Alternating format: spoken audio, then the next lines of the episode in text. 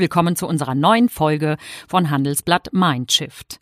Mein Name ist Karina Kontio und vor mir sitzt Andrea Rexer, Chefin des Unternehmensressorts hier beim Handelsblatt. In insgesamt sechs Folgen sprechen wir mit spannenden Gästen aus Wirtschaft und Politik über deren Vorstellungen und Ideen zu Diversity und darüber, was gute Führung ausmacht. Wir glauben, die Arbeitswelt der Zukunft und damit auch das Leadership braucht ein Umdenken, braucht Querdenken und Regelbrechen und eine Neubelegung der Tasten im Kopf. Kurz einen Mindshift. Unser Podcast ist für alle Führungskräfte, Managerinnen, Mitarbeiter und Macherinnen interessant. Es erwarten euch sechs Erfolgsgeschichten inspirierender Personen, um aus deren Erfahrungen zu lernen. Praxiswissen und Insider-Tipps zu Leadership und Vielfalt, die ihr in keinem Buch findet.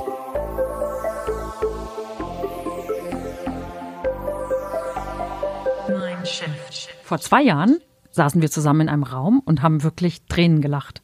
Und zwar als Dilek Gürsoy auf der Her Career Messe, einer Jobmesse für Frauen, die Dinner Speech gehalten hat. Wir waren beide total begeistert. Damals hat sie nämlich mit viel, viel Humor davon erzählt, wie es so ist, als eine der ganz wenigen weiblichen Chirurginnen im OP zu stehen. Und was die Herren dann für gut gemeinte Tipps geben. Oh ja, und wie sie sich mit ihrer ziemlich direkten Art, äh, die aber immer herzlich ist, trotzdem durchgesetzt hat bis sie schließlich die erste Frau in Europa war, die ein Kunstherz implantiert hat. Und das, obwohl sie die erste in ihrer Familie war, die studiert hat, denn ihre Familie kommt aus der Türkei. Sie war also ein klassisches Gastarbeiterkind, das sogar ursprünglich nicht mal aufs Gymnasium gehen sollte. Das ist schon echt eine ziemlich starke Leistung. Trotzdem ist sie immer noch keine Chefärztin. Ja, das überrascht. Denn die Leistung ist ja von außen deutlich sichtbar. Das passt andererseits aber auch ganz gut ins Bild. Du hast mir von einer Studie erzählt, die haben wir uns zusammen angeguckt, die ist von McKinsey. Und darin heißt es, dass Frauen sich im Job viel krasser beweisen müssen, als es bei Männern der Fall ist. Genau, in der Wissenschaft nennt man das Mikroaggression. Das heißt, dass Frauen ständig fachlich hinterfragt werden. Und McKinsey hat herausgefunden, dass es zwei Drittel aller Frauen sind, die das derzeit im Berufsleben erfahren. Dass sie ständig hinterfragt werden, sie ständig neu beweisen müssen obwohl sie eigentlich gut genug sind. Dilek Gürsey hat uns im Gespräch verraten, wie sie genau damit umgeht und wie sie Angriffe auf ihre Kompetenz im Alltag meistert. Und sie verrät uns auch ihre Lösung, denn sie arbeitet an einer Weltneuheit. Wenn ihre Vision Wirklichkeit wird, würde sich die Welt für viele Patienten deutlich verbessern. Es würde sozusagen die Herzchirurgie revolutionieren. Und nebenbei auch ihre Karriere. Ja, hören wir uns doch einfach mal an, was Dilek selber dazu zu sagen hat. Wenn Ihnen der Mindshift Podcast Lust auf mehr Diversity, mehr New Work, mehr Denkanstöße macht, dann empfehlen wir Ihnen Leader In, das Business-Netzwerk für alle, die vordenken. Auf www.leaderin.de erfahren Sie nicht nur alles Wichtige über das Netzwerk, sondern finden auch Neuigkeiten, Interviews und Tipps rund um das Thema Diversity. In der LinkedIn-Gruppe des Netzwerks können Sie Kontakte knüpfen und sich zu aktuellem Diskussionsstoff austauschen.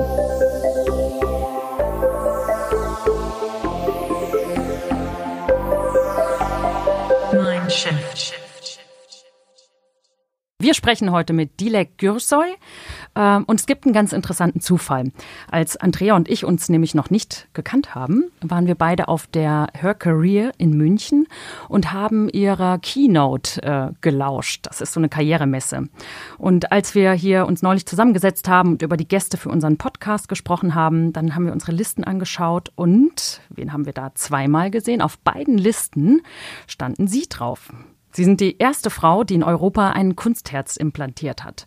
Ähm, die erste Frage wäre dann auch, was war das für ein Moment, als Sie gemerkt haben, das hat geklappt?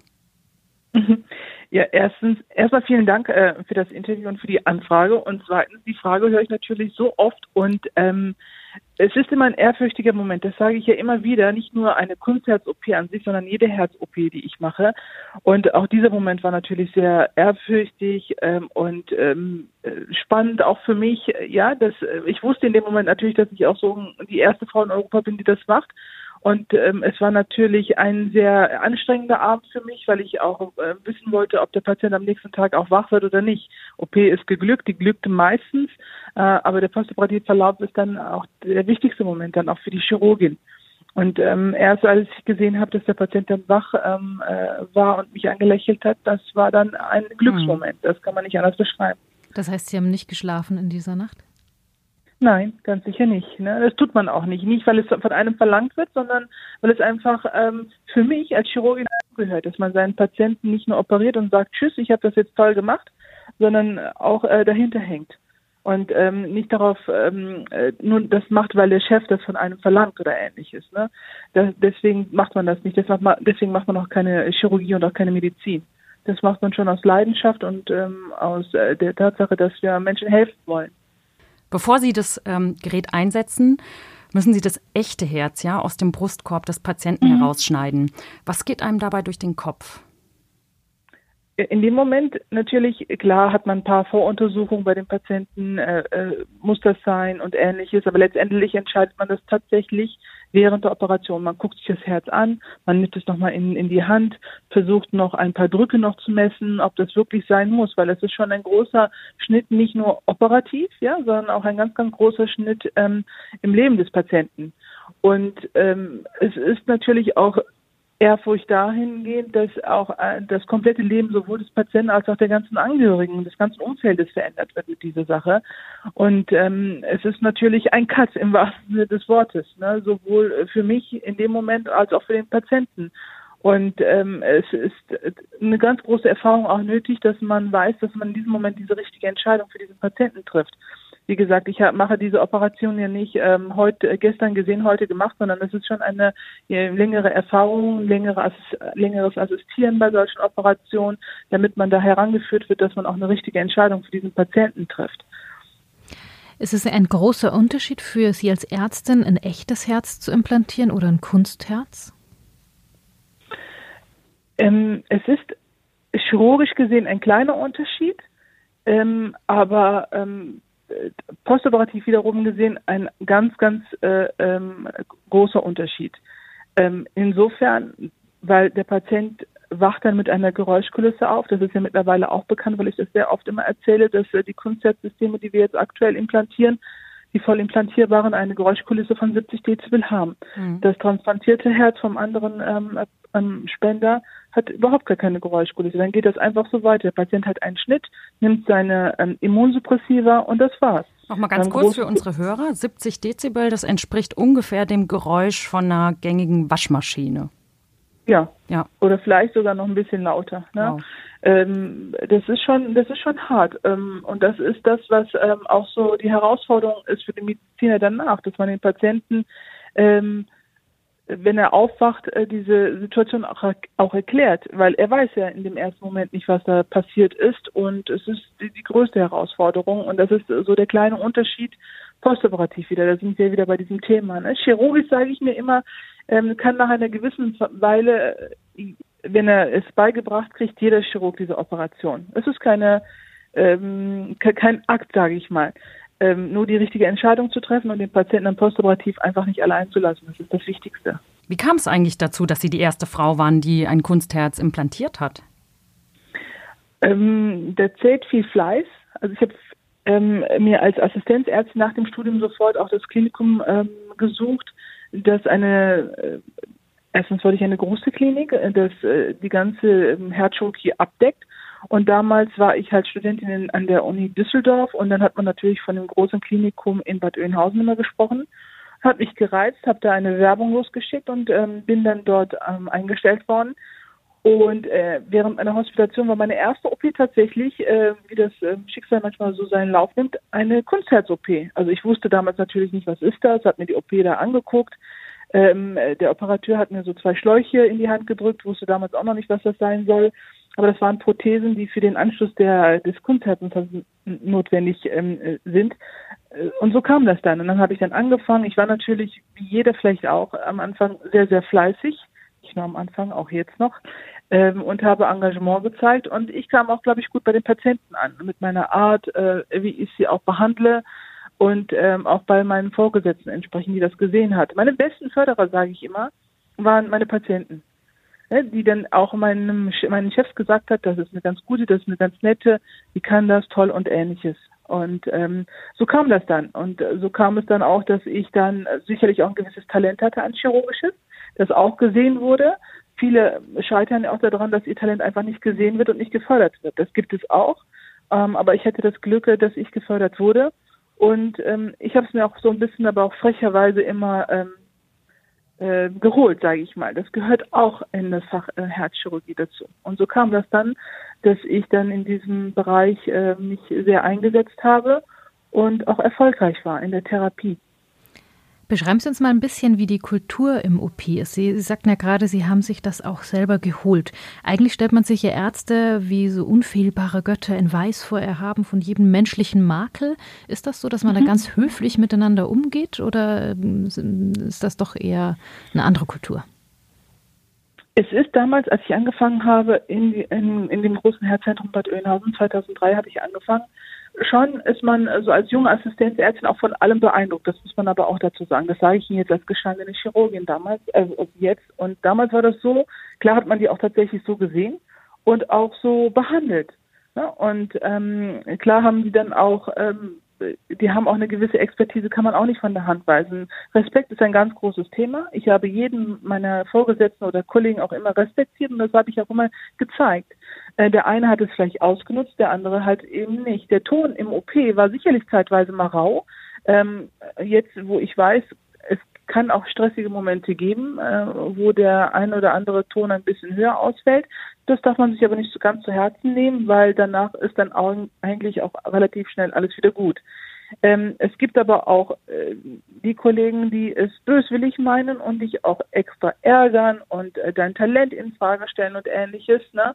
Aber das hat dann auch wieder mit deinem, äh, wie soll ich, wie soll ich sagen, mit deinem, mit deiner äh, Einstellung zu tun. Ich habe mir das einfach auch nicht nehmen lassen, weil ich wusste, ich bin gut, was ich da tue. Und ich habe mir das auch nicht schlecht reden lassen. Und im richtigen Moment habe ich auch ähm, freche Widerworte gegeben. Das konnte man sich als junge Assistenzärztin dann vielleicht auch ein bisschen eher leisten. Ähm, aktuell äh, würde ich jetzt mich so mit einem Kollegen anlegen, wäre das halt wieder ein anderes Problem.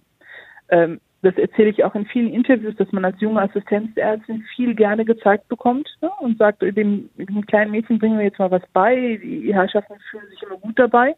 Ähm, es ist auch okay, ich habe davon auch profitiert. Aber weh halt, man wird besser und selbstbewusster in dem, was man da tut. Aber der Ton an sich, wie gesagt, äh, ist rau, ist aber heutzutage auch besser geworden, weil die Generation sich einfach jetzt geändert hat. Ähm, die Chefärzte werden alle jünger ähm, und man ist äh, höflicher im OP, als wie sie vor zehn Jahren war. Das sage nicht nur ich, sondern auch viele OP-Schwestern, die das Ganze mit mir auch mitgemacht haben und auch viele Kolleginnen. Vielleicht ja auch, weil die ein oder andere Frau wie Sie dazwischen sind? Ja, auf jeden Fall. Ich gebe im OP auch aktuell ähm, ich bin jetzt wieder in einem Klinikum, auch ich habe jetzt ja nach nachdem ich Öhnhausen verlassen habe, so einige Kliniken jetzt gesehen und merke auch, dass ähm, die Ausbildung der Kollegin äh, immer noch ähm, so ist, erstmal vier, fünf Jahre knechten und dann darfst du, wenn du Glück hast, in den OP. Und ich sehe das nicht so. Also wir mussten diese Schule alle so ein bisschen machen, weil wir dachten, es gehört dazu. Und diese Generation wie ich sagt sich, nee, man muss nicht vier, fünf Jahre knechten. Man hat ein Recht auf eine Weiterbildung als Assistenzarzt und ich bin als Oberärztin bereit und willig, diesen Leuten das auch zu geben. Und das tue ich auch. Und ähm, die sind dann auch ganz anders motiviert. Und ich glaube, auch unsere Generation ist verpflichtet, das Ganze zu ändern. Und als Frau ist man eher dazu geneigt, weil man, ich weiß nicht, wir denken ein bisschen anders höchstwahrscheinlich. Wir haben dieses Ego nicht, dass ich sage, ich muss das alles machen ähm, und äh, nur ich kann es. Ne? Äh, das, äh, wenn man etwas erreicht hat, so wie ich im Leben, dann denkt man sich, äh, gibst den anderen auch ab und dann ähm, bist du zufriedener auch mit dir selber. Es macht mich super glücklich, wenn ich einen super glücklichen Assistenzarzt sehe, der sagt, ich habe heute eine tolle Vene rausgenommen. Ja, was Schöneres gibt es doch nicht. Oder ich habe ich habe heute den Brustkorb aufgemacht oder ähnliches. Das ist, äh, da erinnert man sich wieder sehr schnell an seine eigenen Zeiten und das macht mich ähm, glücklich.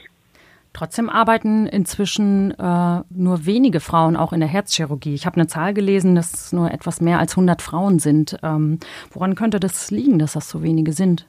Ja, an den Arbeitsbedingungen sicherlich. Ne? Es ist ähm, äh, tatsächlich sehr äh, arbeitsaufwendig, das kann man nicht anders sagen. Äh, man müsste doch ein bisschen länger in der Klinik bleiben. Wenn man einen Patienten operiert, wie gesagt, hat man auch den Anspruch, für sich selber halt nicht sofort nach Hause gehen zu wollen. Man muss gucken, blutet der nach, blutet der nicht nach.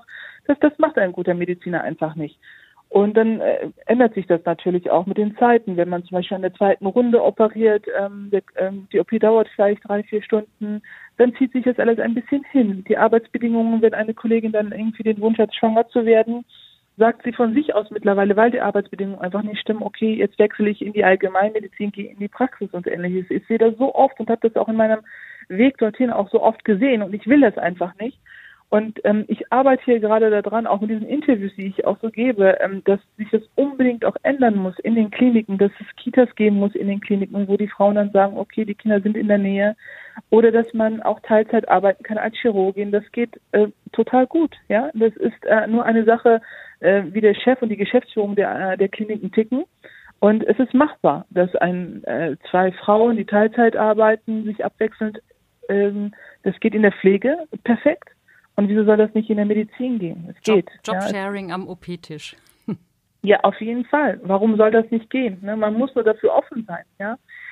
Ähm, aber das äh, Problem ist nicht, ähm, ist, sind meistens dann doch die Chefs, die noch männlich geprägt sind, muss man einfach sagen, und die sagen, okay, meine Frau ist zu Hause und halt ähm, ähm, hütet die Kinder und ähm, so denkt er sich das vielleicht auch. Ähm, äh, wenn die Herzchirurgin dann Kinder kriegt, dann sollte sie auch lieber zu Hause bleiben. Ne?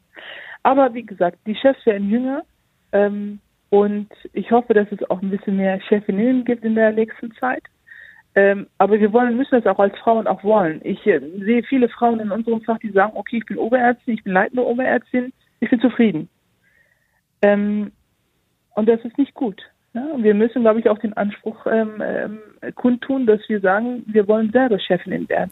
Aber ist das vielleicht genau der Punkt, wo sich dann die Männer anders verhalten, wenn man diesen Anspruch hat? Weil Sie haben gerade eingangs ja. gesagt, als junge Frau war das alles super. Und wie ist es jetzt? Sie sind jetzt älter geworden. Sie sind ja offensichtlich eine sehr, sehr gute Chirurgin. Sie waren die erste Frau, die ein Kunstherz implantiert hat in Europa. Das sind noch alles Leistungen, die, wo man eigentlich sagen müsste, das ist doch eine Chefärztin, oder?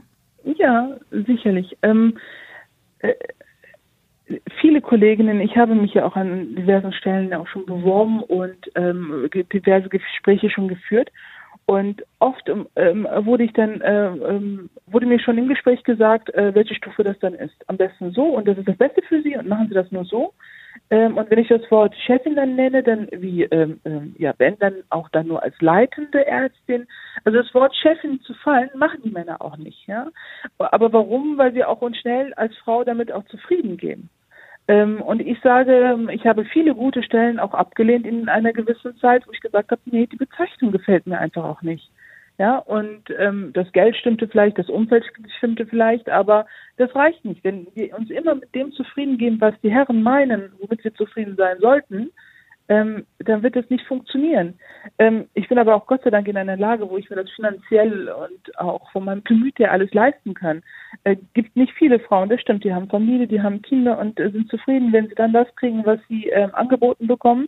Aber ich will da so ein bisschen ähm, die Revolution beginnen, so ein kleines bisschen und sage, nee, ich mache das nicht. Wie sind, denn, wie sind denn so hm? die, die Karrierestufen ähm, als Arzt? Also äh, Sie sagten, Sie fingen an als Assistenzärztin. Äh, genau. dann, dann, ist man die erste Assistentin am OP-Tisch. Dann gibt genau. es die Oberärztin. Dann gibt es, gibt es eine leitende Oberärztin. Wann und ist Chefärztin das, was so ähm, ja das, das letzte Ziel eigentlich ist? Oder wie ist das so äh, aufgebaut? Ja, gen genauso wie Sie es eigentlich beschrieben haben. Also man fängt als Assistenzärztin in Weiterbildung an ähm, wenn, wenn man das jetzt sich im OP so vorstellt, ist es so, dass man als äh, junge Assistentin ganz frisch mit dazu steht an Operationen, vielleicht ein bisschen Haken hält und ähnliches, das gehört hier dazu, einfach die Operation sich auch anguckt. Und dann geht man ein bisschen weiter voran als vielleicht schon Fachärztin, dass man den Brustkorb und ähnliches, das macht man aber auch schon in der Weiterbildung schon aufmacht und an die Herz-Lungen-Maschine anschließt und dann ähm, peu à peu dann daran herangearbeitet wird, dass man ähm, selber Beipässe anlegt mit, äh, mit Überwachung eines noch erfahrenen Kollegen und dann ähm, geht man als Oberärztin oder Oberarzt dann eine Stufe weiter und operiert selbstständig, hat eine gewisse Abteilung vielleicht zugeteilt bekommen, so wie ich das jetzt habe und äh, so geht das dann und ähm, dann ist egal, ob Sie ein leitender Oberärztin sind oder leitender Oberarzt, das ist dann uninteressant, dann ist der nächste Schritt eigentlich schon äh, die Chefarztposition. Aber wie gesagt, den Anspruch muss man erstmal kundtun. Wenn Sie es nicht kundtun, wird es niemanden interessieren und keiner wird sagen, so, ich mache dich jetzt, ich fördere dich jetzt, du musst jetzt unbedingt morgen Chef werden. Das macht kein Kollege. Und wie reagieren die Männer, wenn sie sagen, ich kann Chefärztin? Äh, einige machen belächeln dich am Anfang, Das ist auch okay, das gehört dazu. Das ist ja die meiste oder die, äh, nicht nur in der Medizin, das ist ja generell in jedem Arbeitsleben die Taktik, dass Frauen meistens, wenn sie den Anspruch haben, belächelt werden. Ähm, viele scheitern daran, die sagen, okay, äh, die, das, meine Idee kommt anscheinend nicht gut an. Aber man darf sich da auf keinen Fall beirren lassen. Ich für meine Person und ich rufe auch alle Frauen auf, die wissen, was sie tun und auch eine gewisse Erfahrung schon haben, ähm, dürfen sich einfach nicht beirren lassen von dem, was andere Leute sagen, ob männlich oder weiblich. Das ist ja in unserem Beruf, ähm, Berufsbereich sind ja auch ähm, viele Frauen. In der Medizin sind, unterstützen sich Frauen noch nicht so sehr, wie es vielleicht in den anderen äh, Businessbereichen ist. Einfach nicht beirren lassen. Ich sage, ich lebe mit den Ergebnissen meiner, also mit dem, was meine Patienten mir vorlegen. Und das ist das, was mich auch vorantreibt. Ähm, wie gesagt, äh, es ist auch so eine Charaktersache. Ich war schon immer sehr selbstbewusst ähm, und mit der Zeit, wo man auch seine Ergebnisse gebracht hat, natürlich noch selbstbewusster, ohne überheblich zu werden. Das ist auch ein sehr wichtiger Punkt, ähm, dass man auch nicht überheblich wird ab einem gewissen Grad, äh, weil man weiß nie, was im Leben kommt und passieren kann. Aber ich werde mich ganz sicher nicht beirren lassen und ich werde mich nicht in irgendeine Schublade stecken lassen, nur weil irgendeiner meint, äh, ich bin eigentlich besser. Klar gibt es Leute, die in anderen Fachbereichen besser, schneller sind, aber man hat auch seine eigenen Qualitäten und muss sie einfach auch einsetzen. Und ich weiß, dass ich in, ab einer gewissen Position sicherlich, wenn ich die Unterstützung kriegen würde, wie jeder andere in einer Chefarztposition, so einiges bewirken könnte. Und ich hoffe darauf. Kann man das Klima, in dem Sie da ähm, arbeiten, als Revierkampf bezeichnen? Ja, es ist ein Revierkampf, aber es ist die Frage, macht man da mit. Ne? Ich bin jetzt in so einer Position, wo ich ähm, ein bisschen stoischer geworden bin. Ne? Ich bin, ich bin das ruhig, ich bin gelassen. Im Vergleich von zu zwei Jahren klangen Sie noch viel kämpferischer. Ja, ich bin, ich bin aber auch, ähm, weil es nützt ja nichts. Man schont ja sein, ich habe ein gewisses äh, ein Ziel, ich arbeite darauf hin und ähm, ähm, ich habe dann auch gemerkt, dass man diese Gelassenheit auch haben und zeigen muss. Hm. Äh, wenn man ähm, ich, man macht sich ja, man, man weiß es, man ist gut und ich habe auch gelernt, dass ähm, ich habe als ähm, äh, vor ein paar Jahren sicherlich auch gedacht, okay, ähm, äh, ich muss gefördert werden, ich muss ähm, zeigen, dass ich äh, das kann und bin und bissig und so weiter und so fort. Äh, aber es nützt ihnen nichts. Es, es, es, es nützt nicht. Also ich habe auch ein ganz großes ähm, etwas, etwas erlebt in dieser Zeit, was mich, ähm, ja, wie soll ich sagen, mir so ein bisschen die, äh, nicht die Luft rausgenommen, sondern ein bisschen mich äh, mir zugesetzt hat. Man äh, denkt, man hat einen Mentor, man will, er wird dich schon fördern, weil er dich kennt, dich ausgebildet hat, zu dem eigentlich gemacht hat, was du bist. Und dann merkst du schnell, dein Mentor hat aber ganz andere Ideen und ganz andere äh, Leute, die er gerne fördern würde. Und das hat mir, muss man einfach sagen, das kann ich auch nicht äh, von der Hand weisen, echt zugesetzt. Und dann dachte ich, okay, ähm, wozu hattest du denn jetzt eigentlich die ganzen Jahre deinen Förderer und deinen Mentor? Hm. Hat dir eigentlich ja nicht so viel gebracht. Und deshalb sage ich mir, geh deinen eigenen Weg, mach deinen eigenen Weg und ähm, auf diesem Weg ähm, einfach sich nicht beirren lassen und einfach auch ruhig bleiben. Es wird. Ähm. denn es wird keiner verhindern können, das, was dir eigentlich zusteht. Wenn es der liebe Gott so will, dann wird es passieren. Ich meine, Sie hatten natürlich trotzdem das große Glück, dass es ähm, früh auch Befürworter gab, die ihr Talent ja. erkannt haben, die Familie Bisping zum Beispiel. Ähm, ja. Die ich meine jetzt eher im, im, im, im medizinischen Bereich. Medizinischen Bereich, ne? Aber auch da gab es ja den Herrn Dr. Körfer, Körfler, wie? Professor Körfer. Mhm. Professor Körfer, genau. Sie würden aber jetzt sagen, dass es ähm, auch ohne Förderer geht, ohne Mentoren?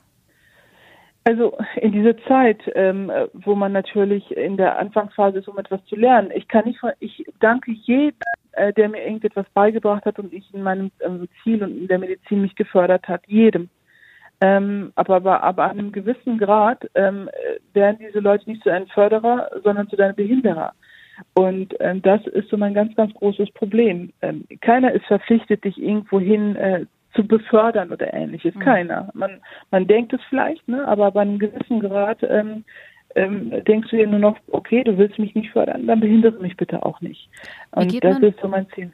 Wie geht man mit solchen Rück, Rück oder wie gehen Sie mit solchen Rückschlägen um? Das ist ja schon eine harte Erkenntnis, wenn man merkt, so, ui, da hat sich jemand komplett gedreht.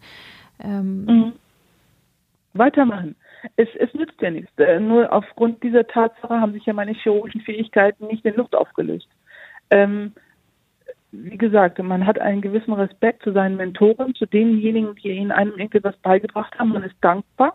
Ähm, äh, man darf nicht unverschämt werden und sagen, äh, wer bist du, was, äh, was warst du? Auf keinen Fall. Das ist nicht meine Mentalität.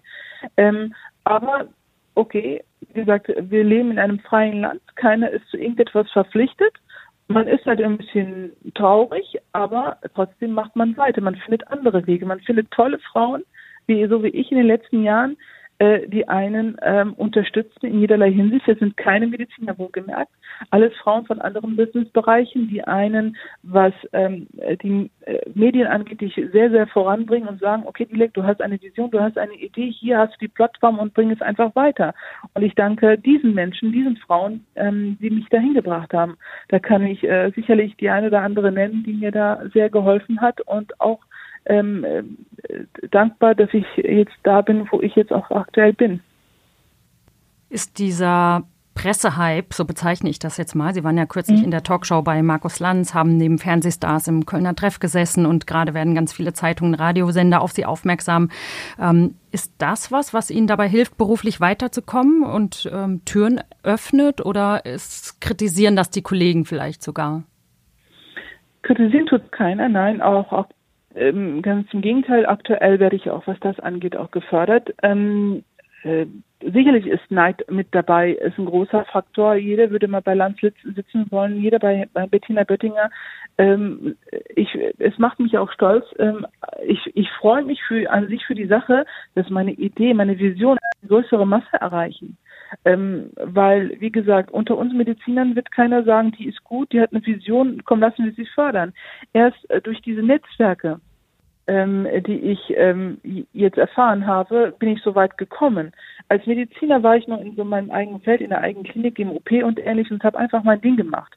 Und erst durch diese ganze ähm, äh, Netzwerken, durch die Frauen, habe ich gemerkt, oh, da ist ja viel mehr. Da sind ja viele Leute, die auch einflussreich sind und die dir da, bei deinem Vorhaben helfen können. Und äh, das ist schon äh, eine sehr, sehr gute Sache. Und ich äh, habe in diesen zwei Jahren schon sehr viel erreicht und stehe hoffentlich auch kurz vor meinem Ziel. Dank dieser Netzwerke, dank dieser Frauen, muss man einfach so sagen. Man könnte als Herzchirurgin ja sein ganzes Leben lang einfach nur vor sich hin schnippeln und eine OP mhm. nach der anderen machen. Sie machen aber darüber hinaus noch mehr. Sie haben eine Vision. Richtig? Ich habe eine Vision, ja. Und zwar, ich bin ja nun mal sehr ähm, ähm etabliert in der Kunstherztherapie und Chirurgie. Äh, das ist so mein Steckenpferd. Ich kann natürlich auch alles andere. Ich kann die Klappenchirurgie, die Bypasschirurgie. Aber ich habe nun mal mein Herz verloren in die Kunstherztherapie, weil diese Patienten einfach, weil ich sehe diese Patienten, wie sie leiden, diese herzinsuffizienten Patienten im Endstadium. Ähm, ich helfe Ihnen schon äh, viele Jahre mit der Implantation von Linksherzunterstützungssystemen und halt auch vom Kunstherzsystem bis zur Überbrückung zu einer Transplantation.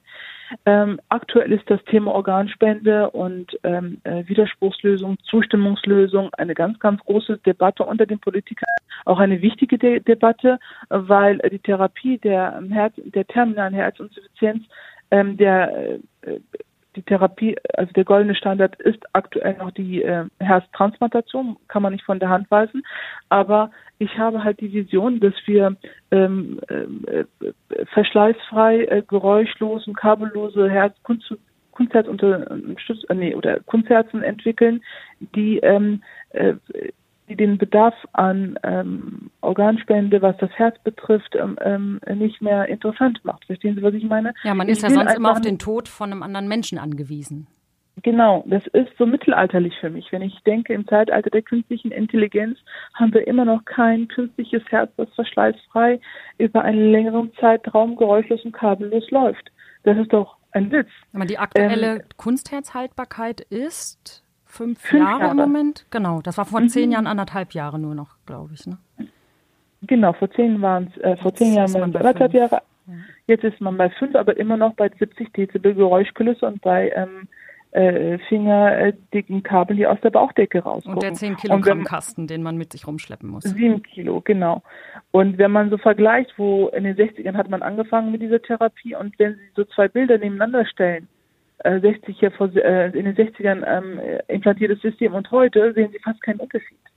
Und das kann es nicht sein. Und wie gesagt, ich bin ähm, mit so einem Aachener Startup-Unternehmen an der Entwicklung eines neuen Konzertes mit beteiligt als Chirurgin und ähm, will unbedingt, dass das auch gefördert wird. Ich sehe jede Bundesregierung, ähm, ob jetzt hier in Deutschland oder anderswo in Europa, überhaupt auf der Welt, verpflichtet, dass solche Systeme unterstützt werden sowohl in der Forschung als auch finanziell, ja, ähm, auch in der Etablierung dieser Systeme. Im Moment fließt ja viel Geld auch in künstliche Intelligenz zum Beispiel, aber nicht in Kunstherzforschung.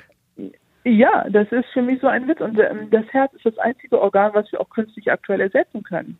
Leider können wir das mit der Niere noch nicht, leider können wir das mit der Leber nicht, mit Pankreas nicht, mit äh, Dickdarm, Dünndarm nicht. Ne? Aber das Herz ist, sage ich mal, ein Motor, was auch ähm, sehr banal klingt, aber doch schwierig ist in der Umsetzung. Und dafür bedarf es halt die Unterstützung ähm, äh, von ähm, einflussreichen Leuten, die sagen, okay, Jungs und Mädels, Ingenieure, Chirurgen, macht das, wir fördern das, ja, weil das ist die Zukunft, ja. Dann ähm, muss äh, bestellen wir für einen herzinsuffizienten Patienten einfach an die Firma ein Karton Herz und sagen, okay, wir implantieren es morgen und sagen nicht, sie müssen vielleicht drei, sechs, ein Jahr, Monat warten oder ähnliches, ja. Und das ist doch, wir leben in was für einem Zeitalter leben wir denn? Wir leben in einem Zeitalter, wo die Autos alleine fahren und wir kriegen einfach so ein Kunstherz nicht zum Laufen längere Zeit. Mhm. Das ist doch äh, fatal. Und das erklären Sie mal einem Patienten, der einfach keine Luft mehr kriegt, äh, Wassereinlagerung im Körper hat und äh, nach einem toten äh, Patienten fragt für, für sich selber. Mhm. Das ist nicht schön. Wie ist denn das in der Startup-Szene, wenn wir gerade dabei sind? Ähm, ähm, Gibt es ja eine ganz klare Fehlerkultur, die wird auch zelebriert. Kann, darf, soll es so eine Fehlerkultur in der Medizin geben? Also, ähm, wenn Sie damit meinen, dass, also klar, wenn man ein System auf den Markt bringt, ich bin jetzt schon längere Zeit dabei, die Amerikaner machen das ja. Ähm, es wird äh, äh, jahrelang in, in Laboren erforscht, an Tierversuchen tatsächlich auch erforscht. Ähm, aber wie es letztendlich im menschlichen Organismus läuft, ist wieder ein ganz anderes Thema. Es ist natürlich ein Risiko, wenn man mit einem neuen System anfängt. Ähm, man hält sich an die Daten, äh, die im Labor und in den Tierversuchen man hatte. Ähm, wie gesagt, die Erfahrungen sind auch jetzt auch ein bisschen anders, weil ja viele Systeme es gibt. Es gibt sicherlich, man, es kann, man kann es nicht von der Hand weisen, dass man sagt, ähm, man ist sich, sich nicht, ob das System auch wirklich beim Patienten gut ankommt. Können sich Gerinnsel bilden, können sich dieses, das ist immer ein Risiko, wenn man mit etwas Neuem anfängt. Aber da zählt wiederum die Erfahrung und ähm, des Chirurgen und des Ingenieursteams natürlich. Ähm, und wie gesagt, ich, wenn ein System auf Dauer dann nicht läuft, sind wir Chirurgen oder Mediziner auch verpflichtet zu sagen, okay, das geht nicht, wir dürfen es dem Patienten nicht mehr implantieren. Eine Fehlerkultur gibt es leider auch in der Medizin, das kann man auch nicht von der Hand weisen, das ist leider so.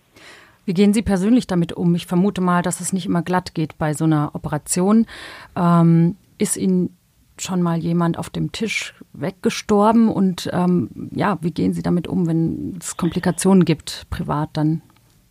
Ähm, gut, auf dem Gott sei Dank nicht. Ähm, aber es wäre auch gelogen, wenn ich sagen würde, ich habe noch nie einen Patienten verloren. Ähm, das kann man auch, es darf und kann ein Chirurg auch nicht sagen.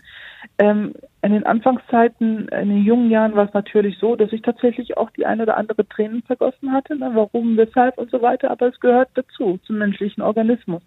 Ja, man operiert ein Organ, aber es hängen noch viele andere dahinterher, die Niere, die Lunge, die Leber und ähnliches. Wenn man schwerkranke Patienten operiert, kann sein, dass der eine oder andere es halt aufgrund der Tatsache der anderen Organe nicht schafft. Gehört dazu, aber wie gesagt, wenn man erfahren ist und ein erfahrenes Team um sich herum hat, weil der Chirurg braucht nicht, nicht nur sich selber und seine eigenen Fähigkeiten, sondern die Fähigkeiten des ganzen Teams drumherum, ähm, dann ist das auch wiederum etwas anderes. Und deshalb sage ich auch, dass diese Art der Operationen äh, nur an bestimmten Zentren, nur mit bestimmten Teams gemacht werden dürfen. Mhm. Wenn Sie solche Operationen durchführen, wo äh, das vielleicht ähm, äh, fünfmal, sechsmal im Jahr durchgeführt wird, können Sie dem Patienten nicht sagen mit ruhigem Gewissen, wir haben eine riesige Erfahrung. Und das muss sich auch unbedingt ändern. Und das ist ja auch mein Ziel, dass ich sage, in Deutschland muss es eine Klinik geben für künstliche Herzchirurgie. Sie wollten ja schon sehr, sehr früh Ärztin werden. Das ist auch gerade aus den Gründen, die Sie beschrieben haben, ja auch ein, ein, ein Beruf, der sehr herausfordernd ist, auch psychologisch, weil man ja mit diesen ähm, Rückschlägen auch umgehen muss. Warum wollten Sie denn unbedingt äh, Chirurgin werden? Ähm, mit der Chirurgie habe ich immer verbunden, operiert und Patient geholfen. ähm, weiß ich nicht, warum das so ist. Äh, vielleicht, weil meine Mutter auch, auch oft operiert wurde. Als ich, als, als ich Kind war, war meine Mutter oft im OP. Ähm, und da habe ich immer die Chirurgen gesehen, die reinkamen, meine, Mut, die, äh, meine Mutter die Hand geschüttelt haben und da gesagt haben, wir machen das schon. Hat mich, glaube ich, beeindruckt, kann man nicht anders sagen. Und meine Mutter ist auch eine sehr dankbare Frau die sagt, diese Chirurgen haben mich gerettet. Und das ist, glaube ich, hängen geblieben und äh, Gott sei Dank hängen geblieben, weil ich gebe das genauso weiter und genau das widerfährt mir nun von anderen Angehörigen als Chirurgin. Ja. Und äh, das ist ein sehr, sehr schönes Gefühl, wenn man weiß, dass man den Patienten einfach geholfen hat. Äh, klar helfen auch Internisten, Radiologen und Gynäkologen auch den Patienten, aber etwas Handwerkliches ist ähm, halt ein bisschen anders, denke ich, ähm, aber wie gesagt, das soll nicht ähm, äh, die anderen Kollegen oder anderen Fachbereiche untergraben, um Gottes Willen. Ich könnte zum Beispiel auch nicht äh, jeden Tag Magen- und Darmspiegelung machen. Das muss auch einer tun, der sich dafür berufen fühlt und der es dann auch dann gut macht. Jedem das Seine, sage ich nur. Sie haben gerade von Ihrer Mutter gesprochen. Das ist auch was, was uns damals, als wir Ihnen auf der Her Career Messe zugehört haben, sehr beeindruckt hat. Ähm, ihre Geschichte ist ja sehr untypisch für Mediziner. Die Eltern mhm. sind 1969 als türkische Gastarbeiter nach Deutschland gekommen. Ihre Mutter äh, war, ist Analphabetin, hat immer sehr einfach gearbeitet am Fließband. Der Vater ist früh gestorben, als sie zehn Jahre alt waren. Ähm, mhm. Mutter alleinerziehend mit drei Kindern. Ähm, was ist denn schwieriger für Sie gewesen? Ähm, die Tatsache, dass Sie einen Migrationshintergrund haben oder die Tatsache, dass Sie eine Frau sind? Dass ich eine Frau bin, ganz einfach. Weil ähm, äh, in der Medizin Migrationshintergrund, also wer sagt, dass er als äh, äh, Migrant Probleme hat, der äh, sagt nicht die Wahrheit. Weil alle, auch ich schon damals, 2003, meine Vorgesetzten waren alle mit Migrationshintergrund. Also auch wenn man sich jetzt in den ganzen Kliniken jetzt bewegt, äh, werden Sie so viele ähm, leitende äh, Kollegen sehen, die alle Migrationshintergrund haben. Die Kliniken also Diversity-Vorreiter. Bitte? Dann sind die ganzen Kliniken eigentlich ja Diversity-Vorreiter ja, quasi, ne? Auf ja. jeden Fall, das mhm. muss man einfach so sagen. Und äh, ich glaube keinem, äh, der zu mir sagt, ich bin benachteiligt worden, das glaube ich einfach nicht, ja. Weil ähm, wir sind, äh, das ist halt vielleicht Benachteiligung aufgrund anderer Tatsachen, ja, das kann ich klicken, Bildung und ähnliches, ja, das kann ich ja nicht ähm, alles sagen, aber äh, Migrationshintergrund war nie ein Problem für mich und ist es auch nicht. Ähm, und ähm, ich mache es auch nicht zum Problem. Das ist vielleicht auch ein ganz, ganz äh, großer Unterschied, dass ich sage, dass ich nicht das thematisiere erst. Erst wenn es, wenn man es thematisiert, wird es ja meistens zum Problem. Ich mache einfach mein Ding, aber die Tatsache, dass ich eine Frau bin, ist ein Problem. Das ähm, war in anderen Kliniken so und das ist ähm, äh, generell in der Medizin vielleicht ein bisschen so, weil uns alle am liebsten sehen würden in der Ambulanz am besten oder ähm, am besten halt da, wo sie wo sie uns gerne reinstecken würden. Und wenn man da so ein bisschen aufguckt und sagt, nee, das möchte ich jetzt aber nicht, ich will das und da, ich will, ja, das ist ein ganz, ganz großes Problem für die Männer, dann ähm, äh, wird es ein Problem. Und das wird halt ein Problem, wenn sie immer selbstbewusster werden, äh, besser werden als vielleicht andere, ähm, dann ist das ähm, ein Problem. Aber wie gesagt, mit der Zeit wird man ruhiger und stoischer. Und man sagt sich, okay, ähm, entweder mache, mache ich das so, wie ich das will, und wenn der Gegenüber das nicht so will, dann trennt man sich halt. Das ist doch überhaupt gar kein Thema. In Deutschland, sage ich immer, wird man nicht verhungern. Aber was müsste aus Ihrer Sicht geschehen, damit mehr Frauen in die Chefetagen der Kliniken kommen? Erstens müssen sich die Frauen auch dahingehend erstmal bewegen. Ne? Dass wir, wie gesagt, wir müssen sagen, wir, also wir dürfen uns nicht zufrieden geben mit dem, was man äh, für uns vorschlägt. Ne? Ich kann nur aus meiner eigenen Erfahrung sprechen. Man muss diesen Anspruch haben und zeigen und es auch können tatsächlich. Ich meine, ich will jetzt nicht irgendwie eine Abteilung leiten, wo ich sage, ähm, ich habe viel darüber geredet, also macht mich bitte zur, äh, zur, zur Chefin. Nee, nee, also über das, was ich rede und was ich will, das kann ich und will entsprechend diesen Anspruch auch. Und äh, erstens, wie gesagt, als Frau und sicherlich brauchen wir die ein oder anderen, die uns dahingehend fördern, aber wie gesagt, habe ich Ihnen eben auch erzählt, in der Medizin wird es nicht so einfach, sondern außerhalb die Förderung. Die, die sagen, okay, äh, da berufe ich mich auch ein bisschen auf die Politik, die sagt, Frauen in der Medizin müssen nicht nur in die Aufsichtsräte, sondern müssen auch in die entsprechenden Chefarztpositionen. Da brauchen wir auch eine gewisse Förderung von äh, der Politik. Das ist also eine äh, Quote äh, oder sowas ähnliches? Ja, leider. Ich bin ja eigentlich nicht für diese Quote, ja. Es sollen, ähm, aber ich habe ja immer damit verbunden, Quote, auch die, die, die dann nicht qualifiziert sind, sollen irgendwelche Positionen haben. Nee, eine Quote, aber auch dann die, die qualifiziert sind. Ja. Aber es gibt so viele qualifizierte Frauen. Ich bin ja nicht die Einzige in Gottes Namen. Es gibt so viele gute Chirurginnen, Herzchirurginnen, äh, äh, Internisten, äh, äh, weiß ich nicht was. Äh, nur müssen, äh, muss uns ein Signal gesetzt werden, okay, zeig diesen Anspruch und du wirst es kriegen. Du wirst dahingehend unterstützt. Sie sagen, es gibt sehr viele gute Ärztinnen. Ähm, wir haben uns die Frage gestellt in der Vorbereitung, wie wird Leistung bei Ärzten eigentlich beurteilt? Ähm, ist man von der Beurteilung seines Vorgesetzten abhängig? Äh, was sind äh, objektive Maßstäbe? Ja, das ist ähm, der Chef oder deine ähm, unmittelbaren Vorgesetzten entscheiden so ein bisschen über dein Schicksal sicherlich. Ähm, wie gesagt, entweder hat man objektive ähm, äh, Vorgesetzte, die ähm, sagen, okay, die ist mir zwar unsympathisch, aber die ist leider gut. Ja, und ähm, was auch sehr wichtig ist, was ich eben auch vorhin genannt habe, die Patienten an sich.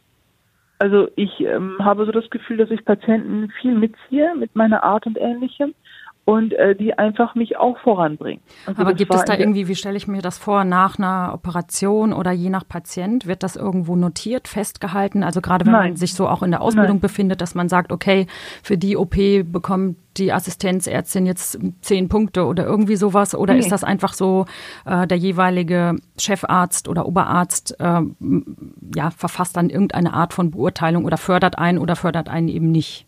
Ja, verfassen tut einer schriftlich nichts. Das ist einfach okay. nur, ähm, ja, wie ist gerade dem Chef, äh, wie du gerade mit dem Chef gesonnen bist. Das ist einfach auch so. Es gibt auch viele Kollegen, die gefördert werden, weil sie ähm, mit dem Chef einfach auch gut können, obwohl sie kein Talent haben. Das gibt es in der Medizin leider auch. Ja, ähm, das ist auch nicht gut geregelt bei uns in der Medizin. Es gibt kein Mentorenprogramm, wo du sagst, ein Mentor, okay, es ist ein Mentorenprogramm in der, im Klinikum, ähm, da wird der Assistenzarzt einem bestimmten Kollegen ähm, ähm, zugewiesen und dann entscheidet oder gibt er so eine Art Note. Wie verhält er sich? Ist er bereit? Ist er nicht bereit? Ähm, wie ist sein Talent? Äh, nicht Talent? Gibt es so? Sowas gibt es nicht. Das ist frei nach Nase. Ähm, wie es dem gerade so passt. Da kann man, man aber Glück und, oder Pech haben, ne? Ja, natürlich. Mhm. Das ist ja gerade dieses, ähm, ich rede ja auch viel von Glück in meiner Karriere. Ich hatte viel Glück. Ich war immer zum richtigen Zeitpunkt präsent, ähm, habe zum richtigen Zeitpunkt vielleicht das Richtige getan. Ähm, es gibt auch viele Kollegen, die auf der Strecke geblieben sind, das was ich auch sehr, sehr schade finde. Wie gesagt, man muss teilen können und auch gönnen können. Das ist auch ein ganz, ganz wichtiges Thema, dass wir in der Medizin untereinander uns nichts gönnen. Machen Sie viel auch versteckt machen und das ist, das kann nicht sein. Sie sind jetzt selbst in der führenden Funktion. Wie fördern Sie denn den Nachwuchs? Den Nachwuchs fördere ich, indem ich, ähm, wie gesagt, wenn ich in einer gewissen Abteilung dann, äh, zum Beispiel meine Altenklinik, ähm, davon erzähle ich mal von diesem Beispiel, war ein Assistenzarzt, der war äh, noch frisch von der Uni, äh, kam aus dem Ausland und ich habe ihn gesehen, er ist fleißig, er macht seinen Job sehr gut, ähm, er ist sehr engagiert.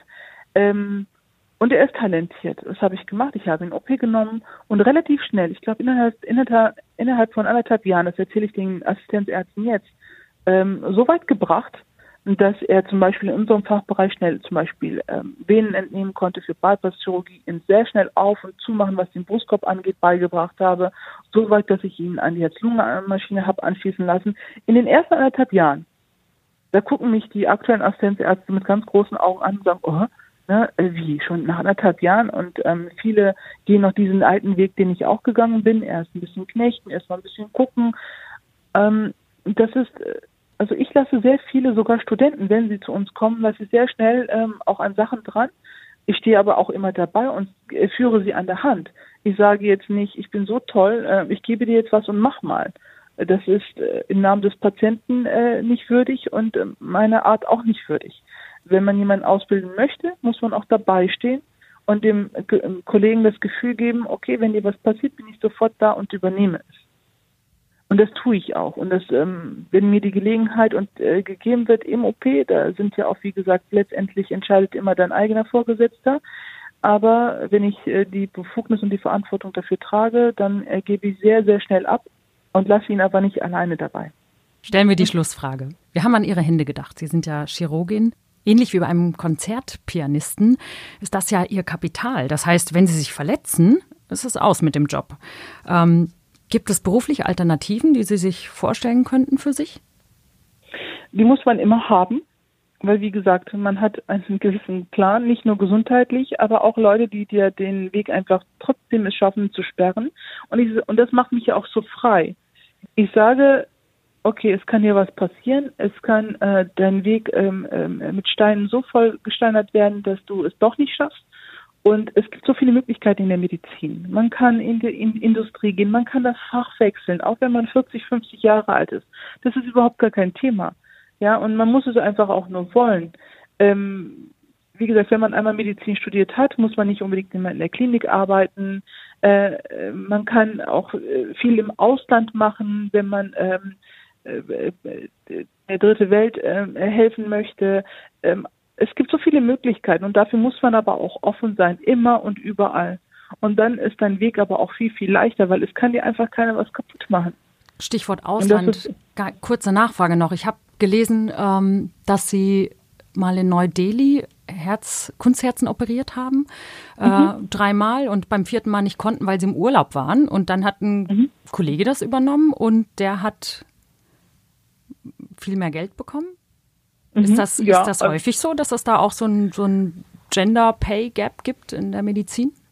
Ja, also ich habe das auch sehr zufällig erfahren, ehrlich gesagt, ähm, weil ich mache ja so etwas ja, klar kriegt man gewisse Honorare, das kann man ja auch nicht von der Hand weisen, ähm, aber äh, für mich geht es auch für die Sache. Klar war das ein sehr, sehr tolles Gefühl, dass ich ins Ausland gehen durfte und äh, meine Fähigkeiten äh, so geschätzt worden sind, dass ich äh, mir gesagt habe, okay, Dilek, du machst das so gut, zeig es bitte auch den anderen Kollegen und bring es denen bei. Und das war so die Hauptintention für mich. Das ist auch wieder typisch Frau anscheinend, ja.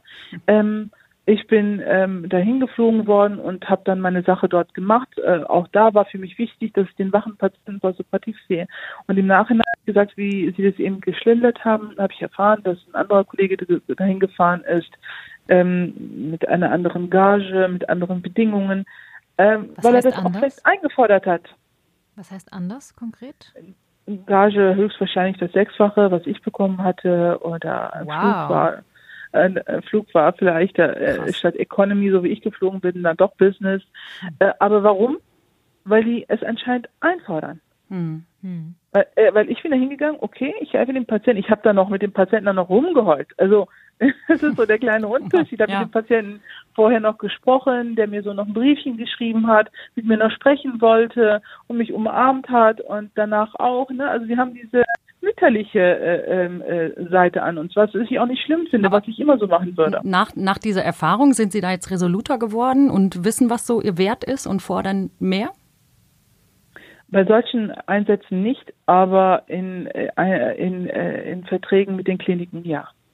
Man muss einfordern, also wenn ich so eine Sache mache, wie zum Beispiel ins Ausland, sehe ich das als eine gutmütige Sache. Ich würde es sogar schon fast ehrenamtlich machen, ja ähm, es ist mir schon ein bisschen auch, ähm, äh, ich, ich peinlich berührt, dass man eine Gage dafür kriegt, weil wir wollen ja eigentlich den Leuten helfen. Ja. Mhm. Aber ist egal, das ist was äh, eine andere Sache. Aber wenn man als Frau in einer Klinik arbeitet, so wie ich jetzt zum Beispiel auch, muss man in den ähm, äh, Gesprächen seinen Wert schön vorgeben und auch einen gewissen Preis in Anspruch nehmen. Und man ist ja auch jetzt nicht äh, die, äh, die, die, die allernaivste. Man weiß, was so im Business abgeht und was man verlangen kann. Und da sollte man auch unbedingt einen verlangen. Unbedingt. Tut man es nicht, kriegt man es auch nicht. Machen wir einen Punkt. Gut. Ja. Super. vielen, vielen Dank. Dankeschön. Ja, bitteschön.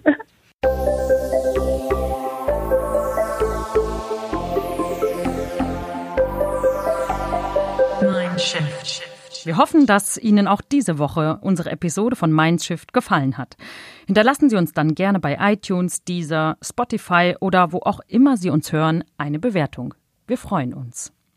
Wie ist es, einen Job zu machen, für den es keine Blaupause gibt? Welche Kernkompetenzen braucht eigentlich ein Chief Digital Officer? Und welche Rolle spielt die emotionale Intelligenz für gute Führung? Kommende Woche sprechen wir genau darüber mit Vera Schneevogt.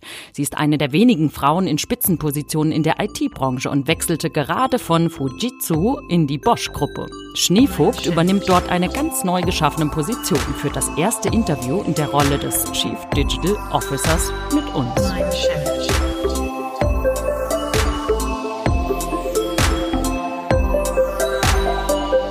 Shift.